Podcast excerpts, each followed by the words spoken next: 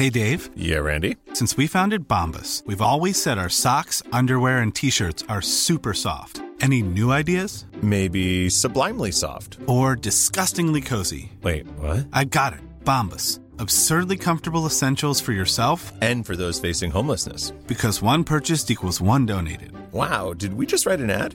Yes. Bombas. Big comfort for everyone. Go to bombas.com slash ACAST and use code ACAST for 20% off your first purchase. Hola, ¿cómo estás? Te habla Víctor Hugo Manzanilla y quiero darte un anuncio súper rápido. Quiero invitarte a la semana del Expertpreneur. Es una semana de entrenamiento en el área de negocios y el emprendimiento que voy a estar dando desde el 20 de abril al 27 de abril de este año 2020. ¿ok? Te invito para que descubres cómo impulsar tu negocio una vez por todas y el método mediante el cual lograrás adquirir decisión, firmeza y claridad para ser tu propio jefe. Es totalmente gratuito y puedes registrarte desde ya yendo a emprendedorhoy.com. Emprendedorhoy.com. Semana del Expertpreneur. Te invito www.emprendedorhoy.com. Hola, ¿qué tal? Te habla Víctor Hugo Manzanilla y quiero darte la bienvenida al podcast Liderazgo Hoy. Yo soy el autor de los bestsellers Despierta tu héroe interior y tu momento es ahora. Actualmente soy CEO de Salarius LTD y vengo de más de 15 años de carrera en empresas Fortune 500 en las áreas de mercadeo, negocios y logística. Este es mi podcast, este es tu podcast, donde vamos a discutir sobre desarrollo personal, liderazgo y emprendimiento. Si quieres cambiar tu vida, si quieres crecer, si quieres aprender y lograr tus objetivos, pues prepárate, porque los mejores días de tu vida están al frente de ti.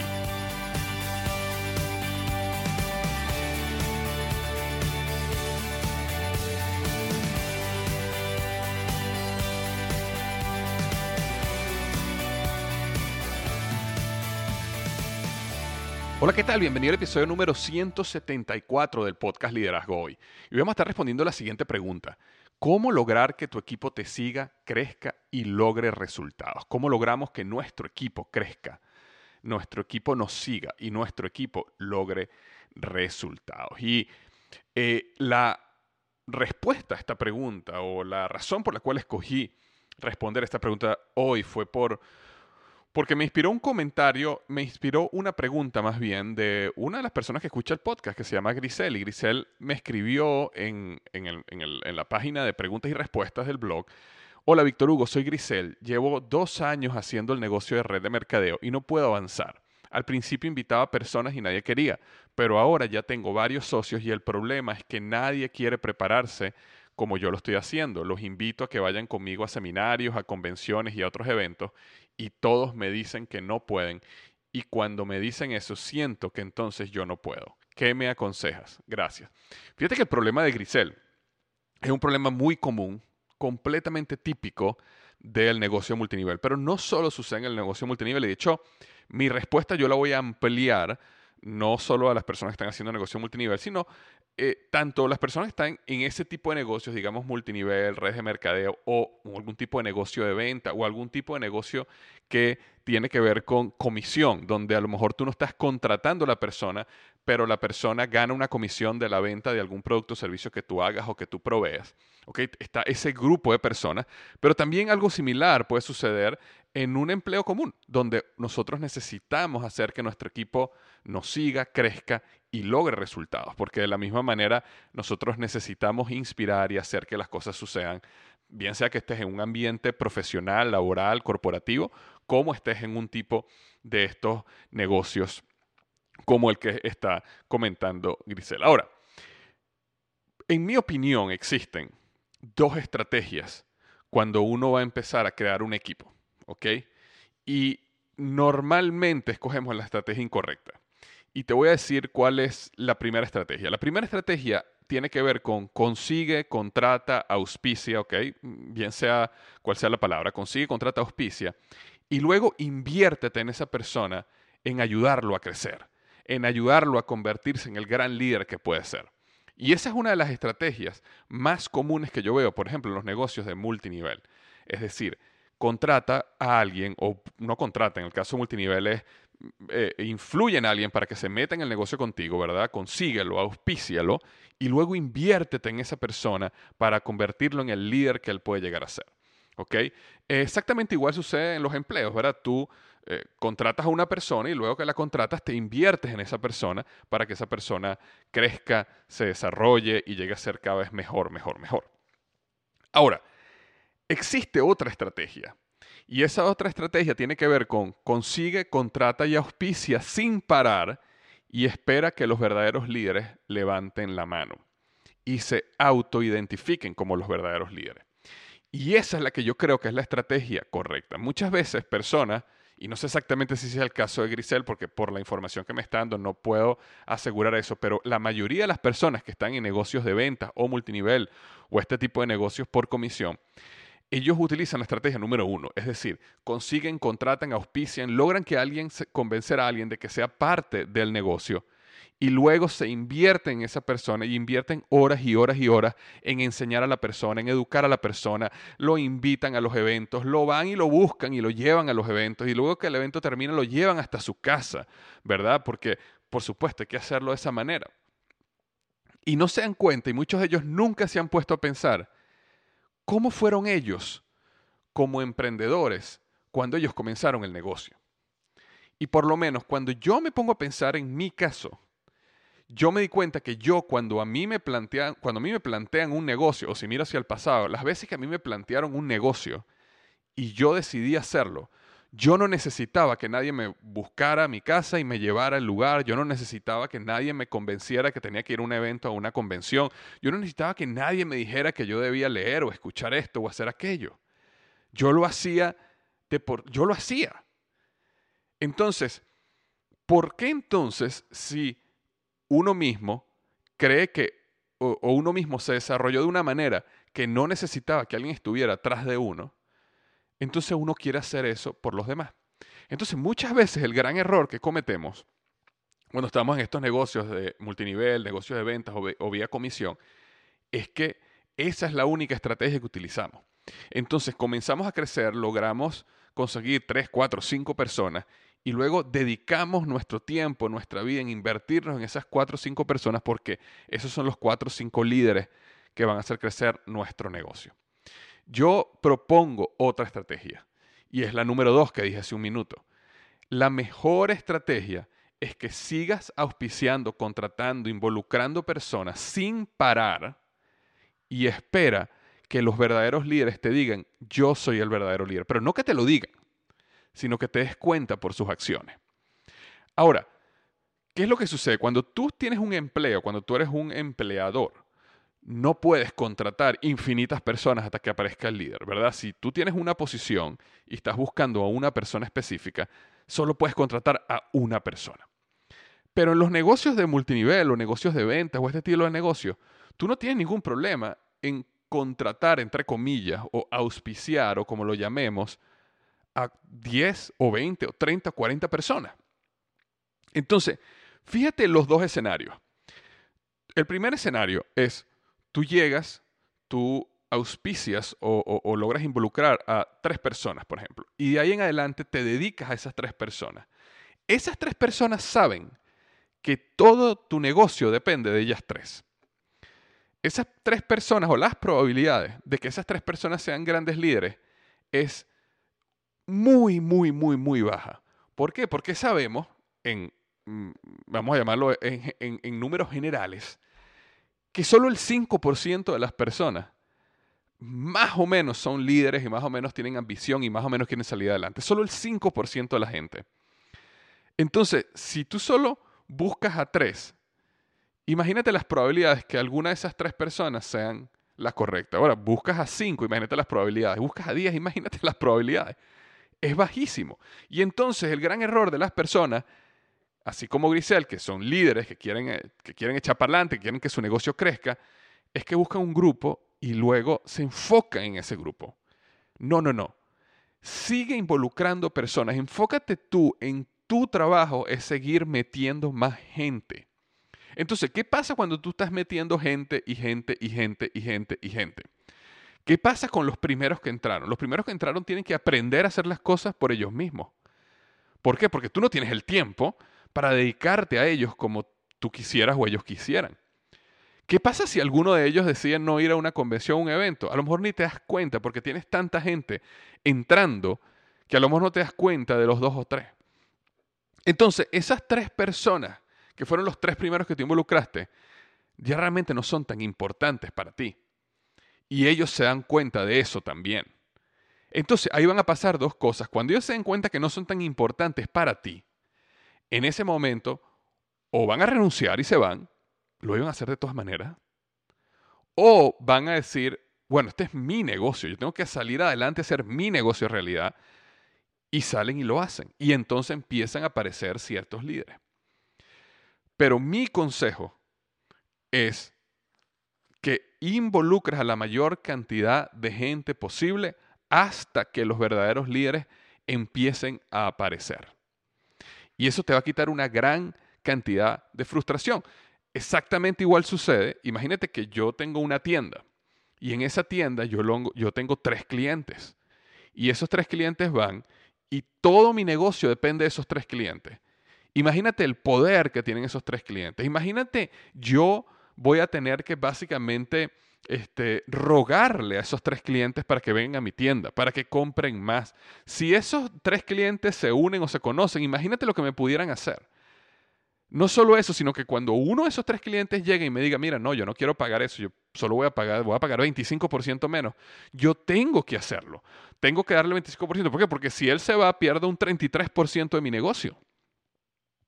Ahora, imagínate que tengo una tienda donde tenga 500 clientes. La actitud es completamente diferente. El poder lo tengo yo, no lo tienen los demás. Y entonces tú puedes crear, realmente crear un negocio donde dentro de tus valores, tus principios, por supuesto, un negocio justo, pero donde tú no estás dependiendo de uno, dos o tres clientes. Entonces, ¿por qué vas a crear un negocio multinivel dependiendo de uno, dos o tres? Y yo sé que muchas veces la gente habla de que no, que el negocio tiene que tener cierta profundidad y que tiene que tener... Está bien, yo no, no, no tengo problema con eso, pero los líderes aparecen, los líderes aparecen, los líderes no se construyen como tú crees que se construyen. Ahora, voy a hacer un paréntesis acá. Por supuesto que los líderes se construyen, pero el líder, ese campeón que tú estás buscando o campeona, tiene que tener una madera de líder, ¿ok? Que va a aparecer por sí sola. Y ahí cuando tú la veas por resultados, no porque te dice, no porque dice yo voy a ser el mejor, no porque, no, no, por los resultados que da. Entonces ahí, con ese sí vale la pena invertir tiempo y con ese sí vale la pena ayudarlos a crecer. Ahora, va a haber un grupo de esas personas que ahorita no son líderes, pero lo van a hacer mañana, lo van a hacer dentro de un año, lo van a hacer dentro de seis meses. Cuando esas personas muestren su liderazgo, entonces sí vamos a invertir tiempo en ellas, sí vamos a ayudarlos, sí vamos a estar ahí. Pero las personas tienen que primero dar resultados. Entonces, básicamente, lo que yo quiero decir aquí, específicamente hablando a las personas que tienen negocio multinivel, negocio de evento, negocio tipo comisión, es que tú necesitas seguir involucrando más gente, más gente, más gente, más gente, constantemente. Y espera a que los grandes campeones o campeonas levanten la mano y ellos mismos aparezcan. Y eso es lo que va a suceder. Ellos mismos van a aparecer, ellos mismos van a crecer por sí solos. Y ahí tú sí vas a poder invertir tu tiempo en ayudar a pulirlos, a mejorarlos, a cambiarlos, a llevarlos al nuevo nivel pero entonces ahí no vas a estar frustrado o frustrada, ahí no vas a estar sintiendo que no puedes, ahí vas a saber, vas a, sentirte que tienes control de tu negocio. ¿Por qué? Porque si yo tengo un negocio de multinivel y yo tengo 10, 20, 30, 40 frontales o personas en mi primera línea de auspicio, yo tengo muchísimo más control de mi negocio y de mis resultados que si yo tengo dos. Y de esos 30, 40 de la línea frontal que yo tengo, es probable, ¿ok? Por estadística, que aparezcan dos buenos. Pueden hasta aparecer tres buenos. Asumiendo esta estadística general del 95% de la gente no va a hacer nada por su vida, solo 5% lo va a hacer. Entonces, es importante entender de que en tus manos está el control de tu negocio pero necesitas salir allá afuera a seguir involucrando nuevas personas y no centrarte y depender de los que están ahí. Yo no vengo aquí a ayudar a los demás a que se conviertan en grandes líderes. Yo vengo aquí a involucrar tanta gente hasta que aparezcan los que tienen la madera de líder y ahí entonces ya sí me involucro y los ayudo. ¿Pero por qué? Porque ellos me mostraron con resultados primero, con resultados primero, que ellos eran los campeones que dijeron que iban a ser. Ahora, ¿qué pasa en una empresa? En una empresa es diferente, porque en una empresa, como comenté hace unos minutos, tú no puedes contratar 40 personas para ver cuál es el gran líder.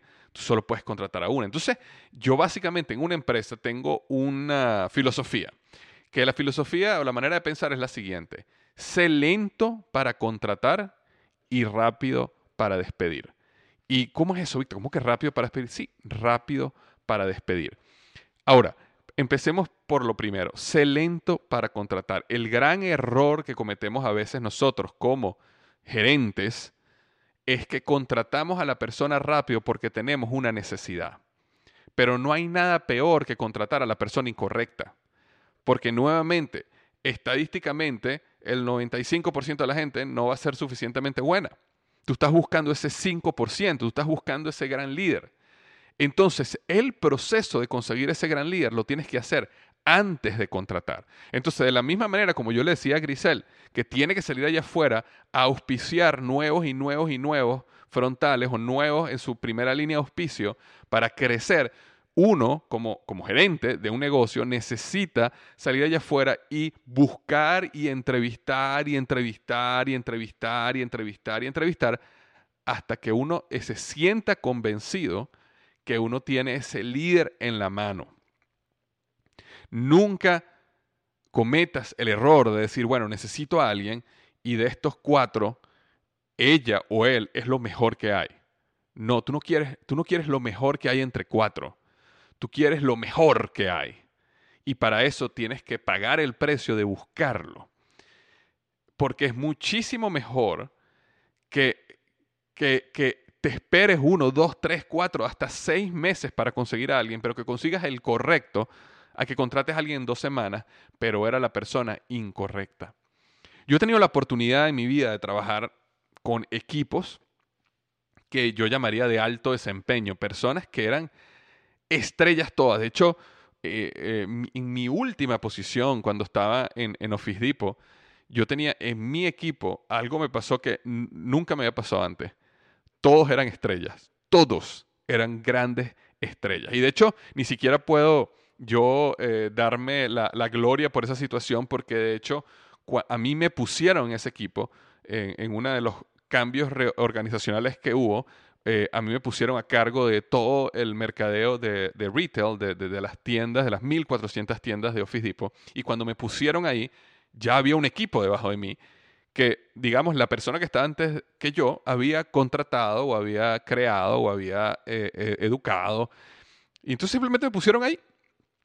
Y esto era un equipo de alto desempeño. Todos eran una maravilla.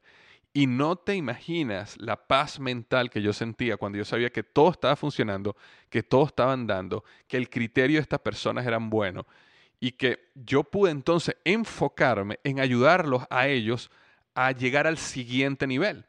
¿Ok? Porque los que eran analistas, yo los ayudé a pensar como analistas senior. Los que eran analistas senior, los ayudé a crecer y a pensar como un manager. Y los que eran gerentes, y los que eran gerentes, los ayudé a pensar como gerentes senior.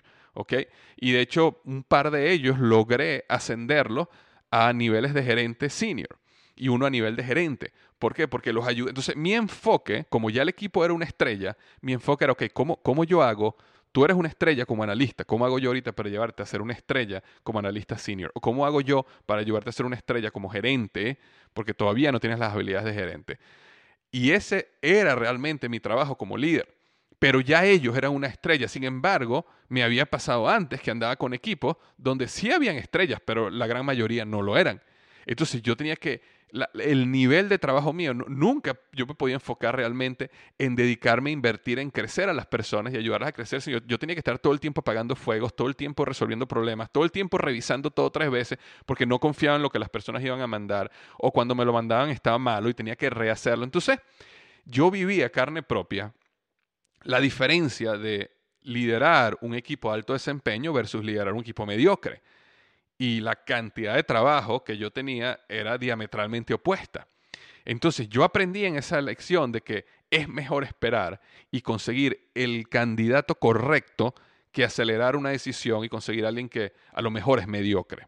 Es un riesgo demasiado grande. Entonces, cuando yo hablo sé lento en contratar, es justamente espérate el tiempo que sea necesario hasta que tú sientas que la persona es la correcta. ¿Y cómo sabes tú que la persona es la correcta? Nunca lo vas a saber al 100%, pero vas a sentir que hay una conexión, vas a sentir que la persona entiende el negocio, vas a sentir que hay una, un consenso a lo mejor entre todas las personas que le han estado entrevistando, eh, conecta con lo que sería su pasado, su currículum, tiene pasión. Eh, eh, no quiero hacer este podcast específicamente cómo contratar, de hecho en mi programa Emprendedor University tengo una clase completa, un módulo completo que enseña cómo contratar a las personas. Eh, pero aquí quiero decir que sé lento para contratar, pero también sé rápido para despedir. ¿Y qué me refiero con esto? Eh, uno puede caer en el mismo error que, estaba, que, cae una persona, por ejemplo, en el mercado multinivel, cuando solo auspicia dos o tres personas y decide eh, involucrarse, decide abocarse a que esas dos o tres lleguen a ser grandes líderes, cuando puede ser que esas personas no tienen madera. Entonces, lo mismo puede pasar en una empresa. Tú puedes contratar a alguien y te equivocaste o alguien se equivocó en el proceso de contratación y luego te das cuenta que es una persona que no tiene madera, no tiene potencial, no va a crecer, no le da la gana, no tiene la actitud. Entonces, es mejor tomar la decisión rápido de despedir o mover a otro lugar donde esa persona eh, se desempeñe de una manera mejor. Eh, una, una, una de las experiencias que tuve, y esta gracias a Dios no fue por carne propia, sino uno de mis mejores amigos, que él era un líder de una organización, eh, de, de, un grupo importante de personas, y eh, la organización en general era bien mediocre, había, había un gran número de personas que eran de mediocre para abajo. Y durante un año yo fui testigo como mi amigo, con, un corazón que tiene, que no le cabe en el pecho, tratando de ayudar a estas personas y, tratando de educarlas y tratando de, que llegaran a ser mejores y entendieran que hay cosas que no se deberían hacer. Y entonces su negocio no dio resultado durante un mes, dos meses, tres meses. Al año, cuando él fue a revisar sus resultados con su manager, que era un vicepresidente, y no estaba entregando resultados, una de las cosas que él le dice es que, mira, uno de los problemas que yo tengo es que tengo una gran parte de mi equipo que, no es bueno, que es mediocre, y los he tratado de ayudar, pero no pueden, no, no, no llegan. Y entonces, en ese momento, su vicepresidente le dijo, tú me estás diciendo a mí que tú tenías un año y tú no hiciste nada al respecto. Tú tienes el mismo equipo desde hace un año y no diste resultado. Entonces el problema eres tú. Y eso, cuando, cuando él llegó eh, frustrado por ese comentario y me lo contó, yo aprendí de ese comentario de que cuando tú estás en una empresa, tú tienes que dar resultado. Y tú tienes que tener un equipo que da resultado. Entonces, si una persona no tiene la actitud, no compró la visión, no es parte, no es mejor salir de esa persona que tratar de invertir horas y horas y horas de tu vida tratando de que esa persona cambie.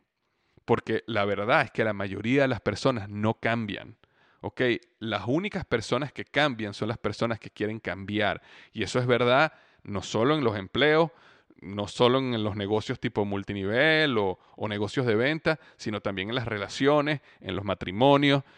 Las personas solo cambian las personas que tienen un profundo deseo de cambiar.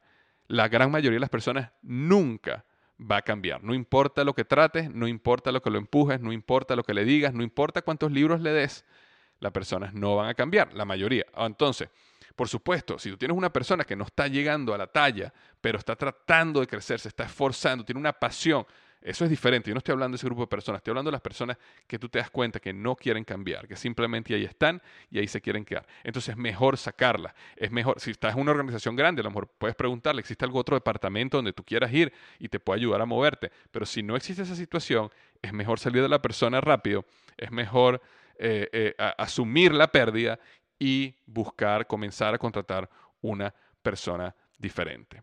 Ahora, tres puntos importantes para que tu equipo logre resultados, bien sea que es en una empresa o bien sea que es un tipo de negocio multinivel. La número uno es que tú como líder necesitas recompensar el resultado y no el esfuerzo. Y muchas veces nosotros como líderes estamos recompensando el esfuerzo. Es decir, oye, yo quiero, eh, te ganaste un premio porque, oye, yo he visto todo lo que has trabajado, te has quedado hasta tarde durante dos semanas y has estado forzando, te has trabajado el fin de semana y por eso te ganaste este bono o este premio. No, no, ¿por qué no? Porque tú no quieres recompensar esfuerzo, tú quieres recompensar resultado. Es diferente si tú recompensas a una persona porque logró su meta, porque superó su meta. Ahí es completamente diferente. Eh, cuando uno recompensa el esfuerzo, empieza a transformar a la organización en una organización que se va a volver una organización ocupada, ¿ok? Para recibir recompensa. Mientras que si tú recompensas el resultado, la organización se va a enfocar en dar resultados. Y la realidad es que a mí no me importa si la gente de mi equipo trabaja seis horas al día, trabaja ocho, trabaja diez, siempre y cuando los resultados sean magníficos. Yo al final lo que quiero es resultado. Entonces siempre enfócate en los resultados. Que si tú estás en una organización de multinivel y la persona tuvo que hacer un esfuerzo grandísimo para poder hacer esto o aquello, para poder llegar a la convención, eh, todos tenemos que hacerlo, todos tenemos una, una, una, un, un, precio que hay que pagar, eso no es lo que uno tiene que recompensar. Ahora, si esa persona llegó al, a algún nivel eh, eh, de los que la compañía celebra, entonces ahí sí hay que recompensar. ¿Por qué? Porque no simplemente fue el esfuerzo, fue que la persona logró los resultados. Y tú quieres que siempre la gente esté pensando en resultados, porque la mente es muy... Este, es brillante para conseguir maneras de llegar a lo que la recompensa le va a dar. Y tú no quieres personas que entonces estén todo el tiempo ocupadas pero no estén avanzando. Tú quieres personas que estén todo el tiempo avanzando. Y eso lo logras recompensando el resultado no el esfuerzo. Lo otro es darle espacio, el número dos, darle espacio a las personas para crecer y empújalos a volar. Y esto viene, esto tiene que ver con cuando tú estás encima de las personas porque te quieres invertir en ellos para ayudarlos a crecer, te puedes convertir en un papá o una mamá que tan, sobreprotege al hijo tanto que al final crea un bueno para nada. Entonces tú necesitas que las personas se, golpeen, fallen, aprendan a hacer las cosas, busquen una solución, porque tú estás al final construyendo líderes. Y si tú quieres construir líderes, tú necesitas dejarlos que ellos busquen también soluciones. Entonces, ¿qué, qué, es lo bonito? ¿Cómo sucede esto realmente cuando estamos hablando del caso inicial de Grisel? Cuando Grisel está constantemente involucrando, auspiciando nuevas personas, las personas que están atrás, que ya ella auspició, eh, están solas un poco, ¿verdad? Están un poco solas. ¿Por qué están un poco solas? Porque Grisel está allá afuera auspiciando nueva gente para su negocio. Y esas personas están solas y necesitan aprender. Y ese proceso de aprender es bueno. Entonces, cuando, digo solo, no me refiero a que es completamente abandonada. Tú le vas a dar las herramientas, tú le vas a dar los conocimientos básicos, pero la persona necesita salir allá afuera hacer las cosas.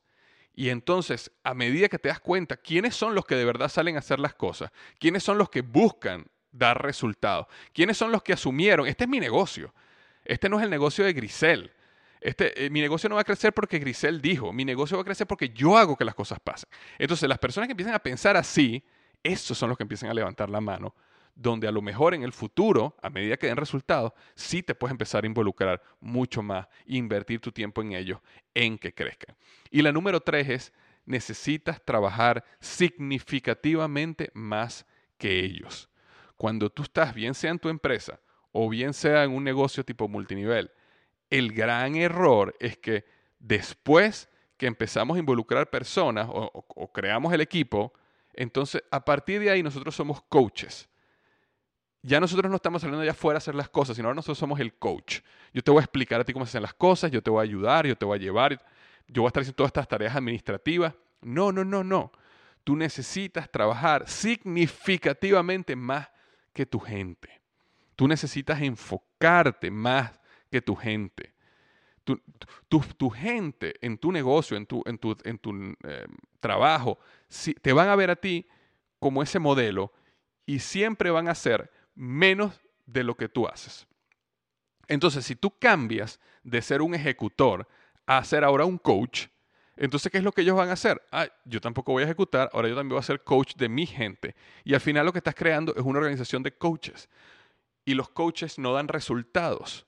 ¿ok? Lo que tú necesitas son gente que salga a vender, o gente que salga a llamar, o gente que salga a vender sus productos, o sea lo que sea en tu empresa, que salgan allá afuera y hagan lo que tengan que hacer para lograr los resultados de negocio. Entonces, bueno, espero que eh, mi respuesta a esta pregunta te haya ayudado a entender que cuando tú vas a crear un negocio, tú necesitas salir allá afuera y bien sea involucrar a muchísima gente hasta que los verdaderos líderes aparezcan, o si no puedes hacer eso, dedicar el tiempo para conseguir mediante entrevistas a cuál es esa persona superestrella que tú realmente quieres como parte del equipo.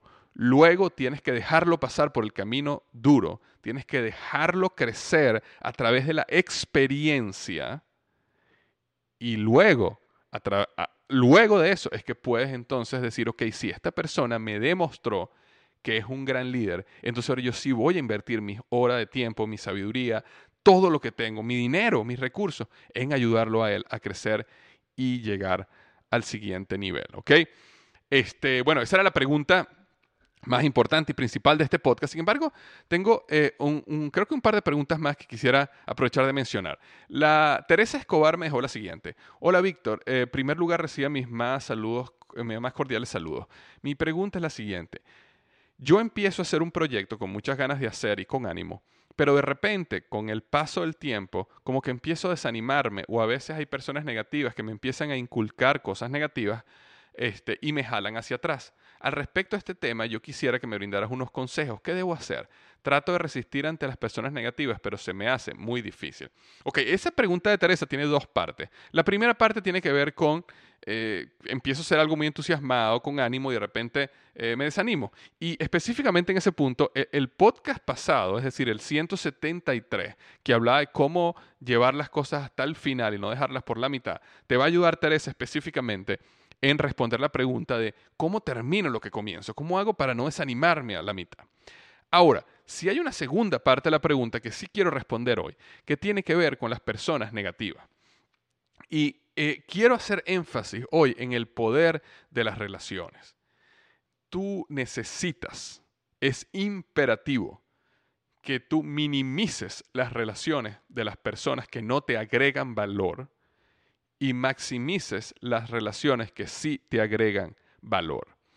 Ahora, cuando digo que no te agregan valor, no solo me refiero a las negativas, sino también hay personas que no te agregan valor. Existen personas que simplemente son lo que yo llamaría em, bla. Es decir, no, no es que son negativas, pero son personas que no tienen mayor aspiración en la vida, no tienen ningún tema nuevo que conversar, simplemente están existiendo. Entonces, tenemos dos grupos de personas de ese lado. Tenemos los negativos negativos, los que te dicen que tú no sirves, los que se ríen de tu negocio, los que siempre están viendo noticias y el mundo se va a acabar y, esto no tiene futuro, ¿verdad? Y también están después los, los bla, los que no te agregan ningún tipo de valor. Bueno, ambos necesitas minimizarlos. ¿Por qué necesitas minimizarlos? Y te voy a explicar eso cuando te explique cuál es el segundo grupo. Existe un segundo grupo de personas que son las personas que siempre están progresando, que siempre están eh, creciendo, que son personas que son mejores que tú en una o muchas áreas de tu vida. ¿Ok? No necesariamente estas personas son mejores que tú en todas las áreas de tu vida, aunque puede ser que sí, pero al menos son bastante mejores que tú en algún área de tu vida. Entonces, ¿qué es lo que pasa? Nosotros tenemos una autoimagen y nuestra autoimagen es básicamente cómo nos percibimos a nosotros mismos. Y esa autoimagen está bien integrada en nuestro sistema nervioso. Y esa autoimagen es como un termostato. Y un termostato, como yo lo explicaba antes en el podcast, básicamente es, un, es una herramienta, un equipo, que lo que hace es que mantiene la temperatura, digamos, de una casa a la temperatura que tú deseas. Entonces, si tú colocas tu temperatura de tu casa en 25 grados centígrados y de repente empieza a nevar y empieza el frío y la casa empieza a bajar a 25, 24, 23, 22, cuando a lo mejor llega a 22 se prende la calefacción y hace que la temperatura de la casa vuelva otra vez a 25. Y exactamente lo mismo sucede al revés. Si de repente el sol está pegando y la temperatura empieza a subir 25, 26, 27, cuando llega a 27, se prenden los aires acondicionados y hace que la casa vuelva otra vez a 25. Ahora, ¿qué pasa con la autoimagen? La autoimagen es como un termostato también. Y digamos que tú tienes una autoimagen que dice, por dar un ejemplo, yo soy una persona que gana, ¿ok? 10 mil dólares al año. 10 mil dólares al año. O digamos 20 mil dólares al año. Yo soy una persona que gana 20 mil dólares al año. Entonces, cuando tú te asocias con personas, digamos, de, digamos los bla o los negativos, que normalmente eh, ganan igual o menos que tú, y simplemente por hacer el ejemplo financiero, tú, tú, lo que empieza a pasar es que esa dinámica hace que tu termostato empiece a moverse cada vez hacia abajo. O sea, si antes tu temperatura era 25 grados centígrados, como te estás asociando con estas personas, ahora tu temperatura es 24 y ahora es 23 y ahora es 22. ¿Por qué? Porque son personas que su ambición es baja, no están interesados en más cosas en la vida, invierten su tiempo en cosas banales. Ahora, ¿qué pasa cuando tú te asocias con una persona que gana, si tú ganas 20 mil, esta persona gana 50 mil? Entonces, cuando tú te asocias con una persona que gana 50 mil, el nivel de conversación, las cosas que hace, sus experiencias, las cosas que tiene, te llevan a ti a que tu termostato empiece a subir. Entonces ya no es 25, ahora es 26 lo que tú quieres. Y entonces cuando tu termostato empieza a subir, toda tu mente y tu subconsciente empieza a buscar oportunidades para poder llegar a esa nueva temperatura. Y eso es lo interesante. Entonces, digamos que tú te reúnes, para no utilizar otra vez el ejemplo eh, financiero, tú te reúnes con un grupo de hombres, por ejemplo, digamos tú eres hombre y te reúnes con un grupo de hombres, donde todo ese grupo de hombres todo el tiempo está burlándose de sus respectivas esposas y este, eh, tratando de conquistar mujeres, eh, digamos, jóvenes, aunque la mayoría de ellos está casado. Entonces, ¿qué es lo que pasa? Cuando tú empiezas a unirte con él, a lo mejor en este momento a ti te parece que eso es incorrecto, pero cuando tú te empiezas a unir con ellos y te ríes de algunos de sus chistes, porque naturalmente dan risa, eh, empieza poco a poco tu termostato a mover, entonces ya tú empiezas a pasar una persona donde inicialmente eso eh, eh, era, no era aceptable y ahora estás en una conversación donde todo es acerca de lo malo de las esposas. ¿Y qué empieza a pasar en el subconsciente? Ahora tú empiezas a levantar los radares para empezar a ver todas las cosas malas de tu esposa. Y entonces cosas que a lo mejor ella hacía antes que no te afectaban tanto o no las veías como malas, ahora las ves como malas. Y si seguimos más aún y sigues asociándote más y más y más con un grupo de personas así, entonces puedes llegar a pensar inclusive de que eh, tratar de darle un piropo a una mujer, eh, tratar de eh, salir con una mujer, tratar de acostarte con una mujer cuando tú estás casado es bueno o no tiene ningún problema. ¿Por qué? Porque tu termostato se empezó a mover en esa dirección. Versus si tú te empiezas a asociar con personas que respetan a sus respectivas parejas. ¿Ok? Y no necesariamente tiene que ser el hombre, exactamente igual sucede con la mujer. Hay mujeres que se reúnen con grupos de mujeres que todo el tiempo están hablando mal de sus respectivos maridos. Ahora, tú te reúnes con un grupo de mujeres que están todo el tiempo hablando bien de sus maridos, admirando a sus esposos. Eh, tú empiezas a ver cosas que antes no veías de tu esposo que ahora son buenas porque ahora las empiezas a ver de esa manera. Y eso sucede con cualquier área de la vida. La salud, exactamente igual. Tú te empiezas a reunir con personas que son saludables y te vas a dar cuenta que te motivan más a comer sano, te motivan más a hacer ejercicio, te, motivan más a tener una eh, vida saludable y tu termostato se empieza a mover cada vez más a un punto donde tu vida, tu nuevo nivel de vida, tu nuevo estándar ahora es mucho mejor versus las personas que no les importa su salud sino que les importa es nada más este momento, vamos a comernos algo ahorita, vamos a, no importa lo que pase mañana, ahorita vamos a disfrutar.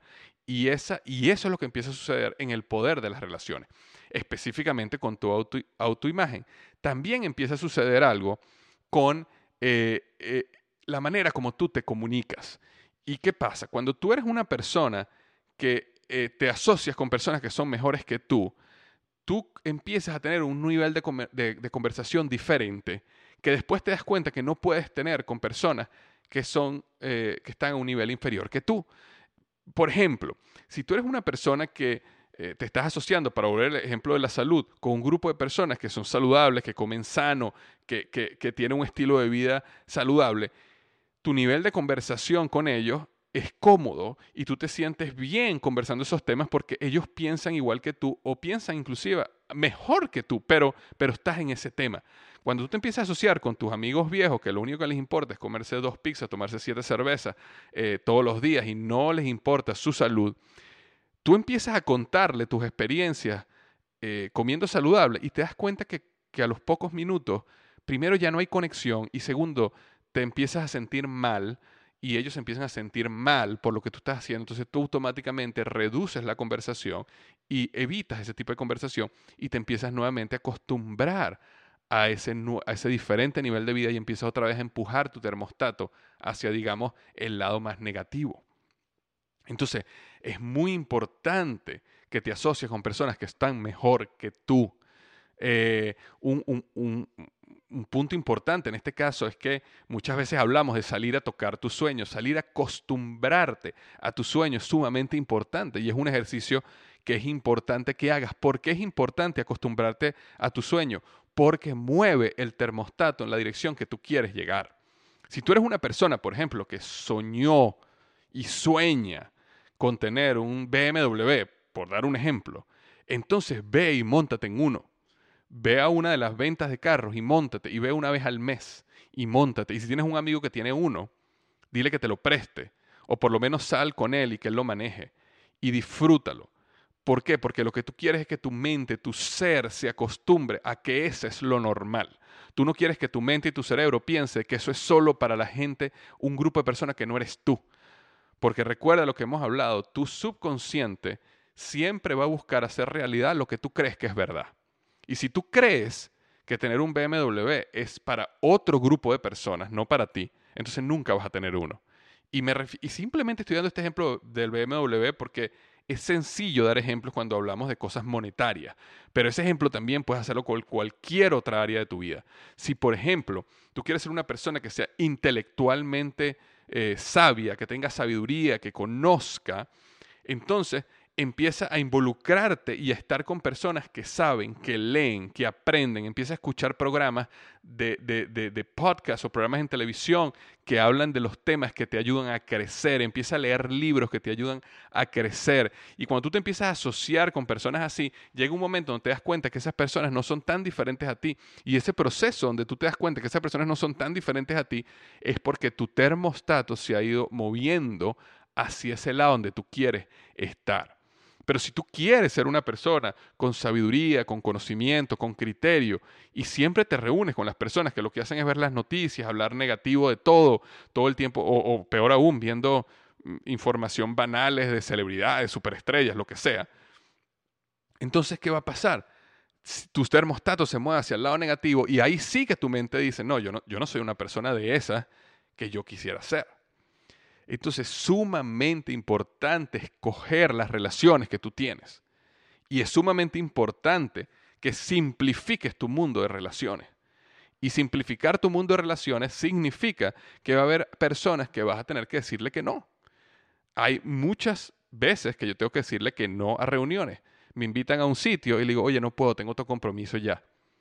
Y la verdad es que no solo que no tengo otro compromiso, probablemente sí tengo otro compromiso, pero es que no quiero estar con ese grupo de personas. ¿Por qué? Porque son sumamente negativos, porque todo el tiempo están hablando temas que a mí no me interesan, porque me he dado cuenta que cuando estoy con ellos no me agregan ningún tipo de valor y no existe ninguna conexión que sea suficientemente interesante para que yo salga mejor y ellos salgan mejor de la interacción que estamos teniendo. Mientras que existen otras personas que cuando yo estoy con ellos, me río igual, echo broma igual, hacemos, pero al final siempre hay un crecimiento, un desarrollo, algo que me lleva a mí a ser un mejor ser humano y a ellos también.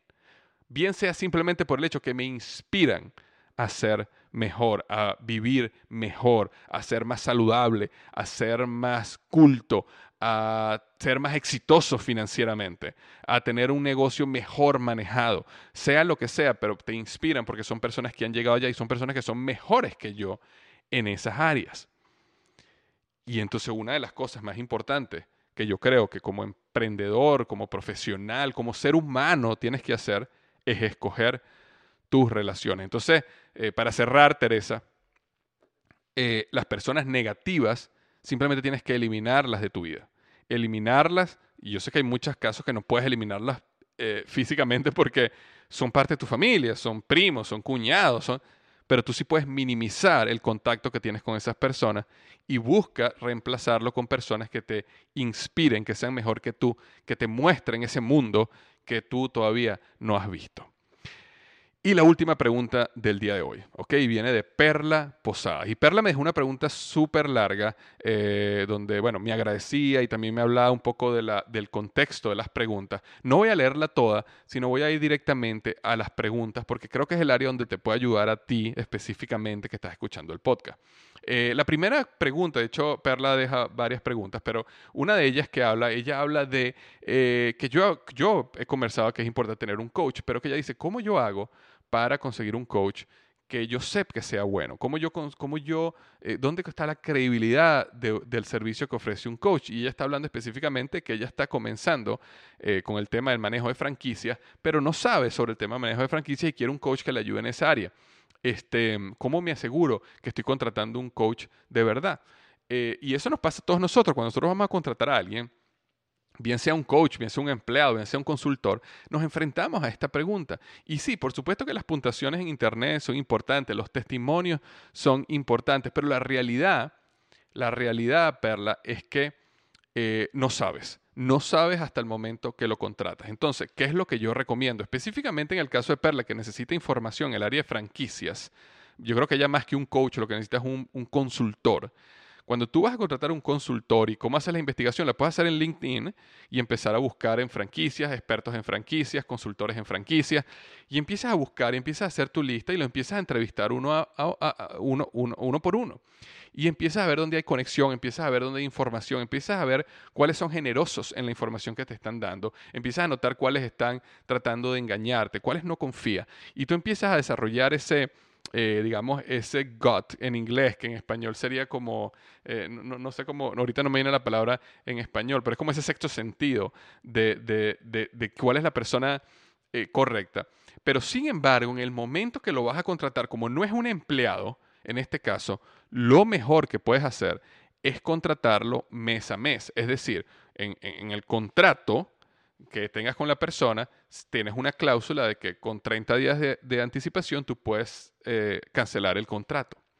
Y eso te permite a ti comenzar con una persona, tener unas reuniones por unas semanas y darte cuenta si la persona de verdad te está agregando valor. Y si no, recuerda, eh, elimina rápido, eh, despide rápido y busca uno más. Pero nuevamente, así como hablaba en la primera pregunta, tómate el tiempo para investigar cuál es la persona correcta. Tómate el tiempo para investigar los testimonios que dicen otros de esa persona. Inclusive, después que tengas dos o tres que estás realmente interesado en, en contratar, pídele referencias personales y que ellos te den unas referencias y tú llamas a esas personas y habla con esas personas para entender qué dicen esas personas de él y cuáles son esas referencias, y referencias específicamente de clientes de esa persona, ¿ok? No, no referencias, no que te dé el teléfono de su mamá o de su hermana, sino que te dé el teléfono de clientes que ellos han tenido. Y cuando llames a esos clientes, obviamente te van a hablar bien de él, pero hazle preguntas un poco más profundas. Pregúntale, por ejemplo, en el caso de la franquicia, ¿cuándo, ¿cuándo tú estuviste en consultoría con él? ¿Cuáles eran las dudas que tuviste? ¿En qué te específicamente te ayudó? ¿Cuál es tu franquicia? ¿Qué tanto éxito estás teniendo en tu franquicia? Y entonces empieza nuevamente a enfocarte en resultados. Tú quieres saber los resultados que ese consultor o ese coach está dando en las personas y ahí es donde tienes que enfocarte. Otra de las preguntas que Perla comenta es que dice, este, siempre mencionas que estás recibiendo cursos eh, constantemente, pero de igual manera eh, me encantaría que me dieras un tip para conseguir buenos cursos para crecimiento. Quiero comenzar pronto y por supuesto los tuyos son los primeros en la lista. Y gracias Perla por eh, querer decir que mis cursos son los primeros en la lista de lo que quieres hacer.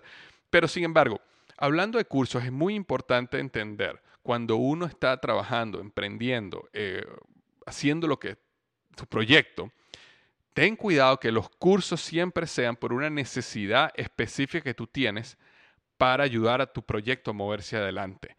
Porque los cursos se pueden transformar en la excusa de no hacer lo que tienes que hacer por estar en un curso. Constantemente veo personas que dicen, no, voy a hacer este curso de emprendimiento porque yo quiero ser emprendedor. No, comienza emprendiendo y haz el curso mientras emprendes. Porque la mayor aprendizaje del emprendimiento no te lo va a dar un curso, y te lo dice la persona que creó Emprendedor University.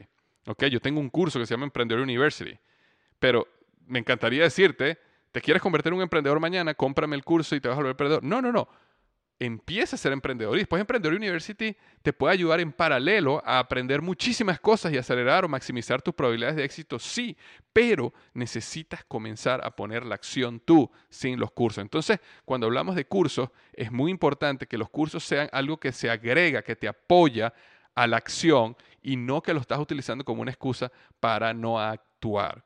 Ahora, cuando me dice un tip para conseguir buenos cursos, es exactamente igual que el tip para conseguir el coach. Es buscar y buscar y escuchar testimonios y entender cuál es el valor que me está dando este curso de verdad, qué es lo que la persona que está dando el curso está prometiendo, cuáles son los beneficios y por supuesto ver los testimonios y las personas que están haciendo ese curso y qué resultados han tenido esa persona. Y la última pregunta del día es que habla Perla dice, en mi opinión, el networking es, una muy buena herramienta de apalancamiento profesional, pero pasa a veces, en el caso de las mujeres, que es difícil hacer networking con hombres. Eh, porque, este, ah, porque comienzan a incluir cierto coqueteo, por lo cual a veces me toca salirme por la tangente o tener cuidado de hacer networking. Y en ocasiones son contactos valiosos, pero tengo que perderlos porque es una situación incómoda. ¿Cómo manejo esta situación? Ok, esta es una situación eh, súper difícil para la mujer, sumamente difícil. Es una situación, aparte, profundamente triste, que las mujeres eh, tengan esta, esta situación donde una gran cantidad de hombres piensen que cualquier relación que tengan con una mujer de alguna manera tiene que terminar en un coqueteo, que de alguna manera tiene que terminar en una relación que va más allá simplemente de la relación profesional. Y eso es, una, es un problema que estamos viendo en todos lados, específicamente aquí en los Estados Unidos ha habido una gran eh, explosión por la gran cantidad de problemas que han sucedido de hombres sobrepasándose con las mujeres. Entonces, lo, primero que quiero decirte, eh, Perla, o cualquier persona, tú que me estás escuchando hoy, que, eres mujer y puedes sentirte de esa manera, es que eh, me es difícil ponerme en tus zapatos y no quiero de ninguna manera em, darte un consejo de algo que yo no he vivido, ¿ok? O, mejor dicho, me, siento, eso no es las palabras que quería decir, lo que quería decir es que me siento a veces que no soy la persona que podría darte ese consejo porque yo no he estado nunca en tus zapatos y a mí no me gusta hablar de algo que nunca he estado, que no he estado en los zapatos. Sin embargo, sí puedo ser un poco empático a lo que tú estás sintiendo porque lo he visto en mi carrera profesional y lo he visto como otras mujeres lo han vivido y lo, he visto cerca de mí. Y, lo primero que quiero decirte es que lamento muchísimo, ¿ok? Como hombre, decirte, lamento muchísimo que ese sea uno de los problemas más grandes que tiene la mujer en este momento, especialmente en una organización o en un mundo donde la gran mayoría de los líderes, eh, CEOs, vicepresidentes de las organizaciones son hombres. Yo estaba justamente hoy leyendo la lista de los 50 CEOs, eh, perdón, de los 100 CEOs más más importantes de los Estados Unidos, o del mundo, mejor dicho, los 100 CEO más importantes del mundo en la revista, en la Harvard Business Review, y de los 100 hay tres mujeres. Tres. Lo cual es completamente absurdo. ¿Ok? Pero ¿qué es lo que pasa? Para la mujer que está tratando de subir, escalar y crecer, eh, tiene que, juro, enfrentarse a situaciones como la que está hablando Perla. Y pasa constantemente. Entonces, yo sí creo que hay un movimiento para que las cosas empiecen a suceder mejor y mejor y mejor. Y, yo creo que estamos en un mejor camino para la mujer en ese aspecto. Sin embargo, para nada estamos donde deberíamos estar. Y es una situación triste y es una situación deplorable. Ahora, desde este punto de vista, donde nuevamente no estoy en tus zapatos, pero ¿qué consejo te puedo dar? Yo la manera como lo veo es que cuando tú vas a hacer networking, este, eh, similar a como hablaba al principio, tu network debe crecer con las personas que tú te sientes cómoda y que tú sientes que te respetan. Entonces, yo no creo que una persona que se sobrepasa o que coquetea contigo o que tiene otra intención, al final de la historia va a traer nada bueno. ¿Ok? Al final de la historia no creo que va a traer nada nuevo. Nada bueno, perdón. Entonces yo creo que uno debe ser, o que tú deberías ser, em, un poco más tajante, en no un poco más tajante porque lo, has hecho, quiero decir que seas, que no tengas temor en ser tajante en que cuando tú empiezas a crear tu red de network, es decir, el grupo de personas con que tú te vas a reunir con cierta frecuencia, aunque tú vas a crear relaciones para que en el futuro esas personas, bueno, no solo sean mentores tuyos, sino también puedan abrirte puertas, te puedan hacer conexiones importantes, te ayuden a crecer tu carrera profesional. Es importante que esa red la construyas en base a las personas que tú confías plenamente.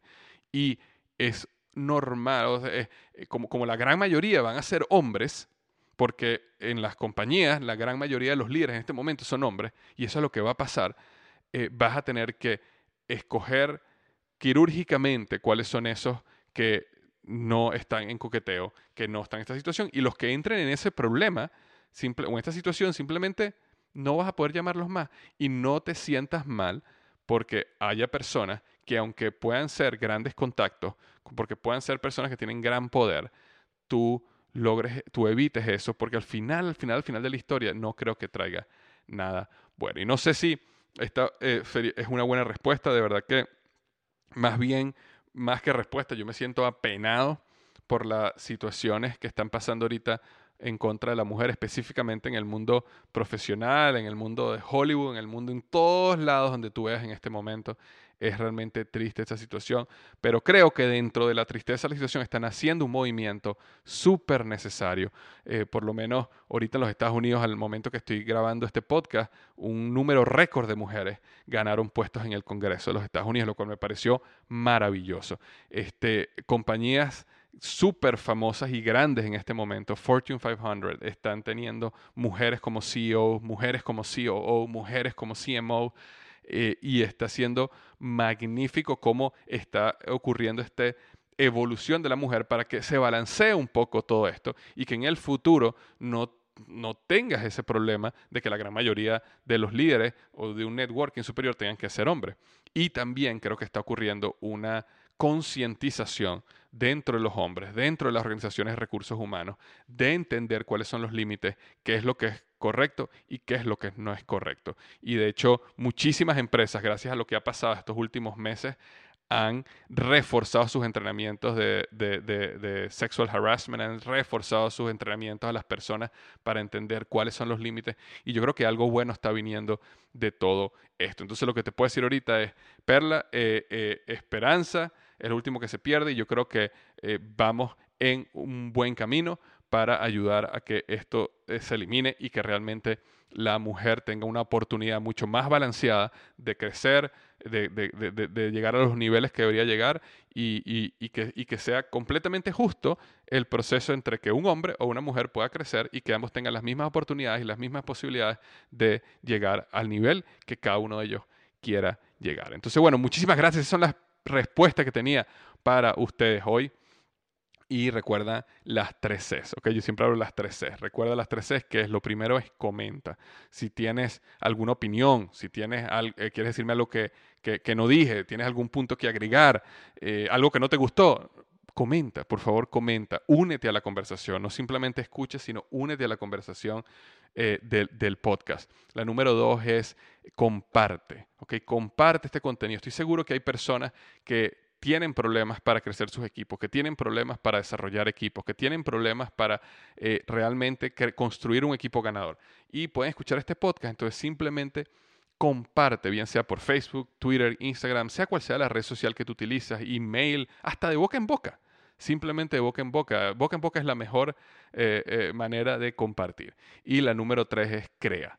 Crea algo para tu vida. No simplemente veas esto y digas, oye, qué bueno estuvo el podcast de hoy, aprendí mucho. No, es qué voy a aplicar desde ya de este podcast que escuché. Y pon un plan de acción y no, no tienes que aplicar 30 cosas, no tienes que aplicar todo el podcast. Con una cosa que escoges y decidas aplicarla hoy, tu vida empieza a cambiar paso a paso. Muchísimas gracias, te mando un gran abrazo y recuerda que los mejores días de tu vida están al frente de ti.